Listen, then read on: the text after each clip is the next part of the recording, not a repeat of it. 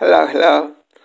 How's it going, everybody? This is Hugo Moreno, and I am very happy for to be right here um, for one more podcast. This is Outbirth podcast number, well, I can't remember, 202, something like that.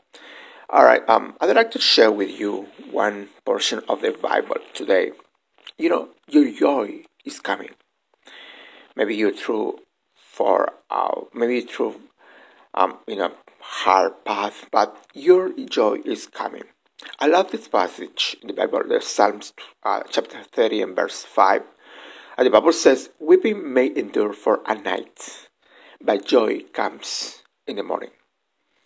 You know, you may have just some tears of sadness over what hasn't worked out, or over dreams that haven't come to pass, or over disappointments, over the loss of a loved one.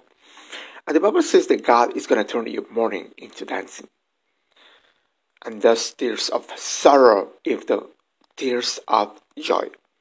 It may not have happened yet, but it's not over. Because God, what God promised you doesn't have an expiration date. Yeah, it's still on the way. Your morning is coming. Your baby is coming. Your healing is coming. Your restoration is coming. Your breakthrough is coming. When it happens, it's going to be more rewarding, more fulfilling than you ever imagined. So, too often we disqualify ourselves and we think it will have happened if we had more faith or um, hadn't made so many mistakes or were just good enough to deserve it. But God mercy and doesn't bless us, bless on our performance.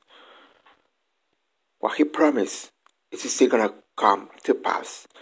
What He started, He is gonna finish. Alright? Joy is on the way. Yeah. Can you believe that? Joy is on the way. Alright, thank you so much for the time and I'll see you guys next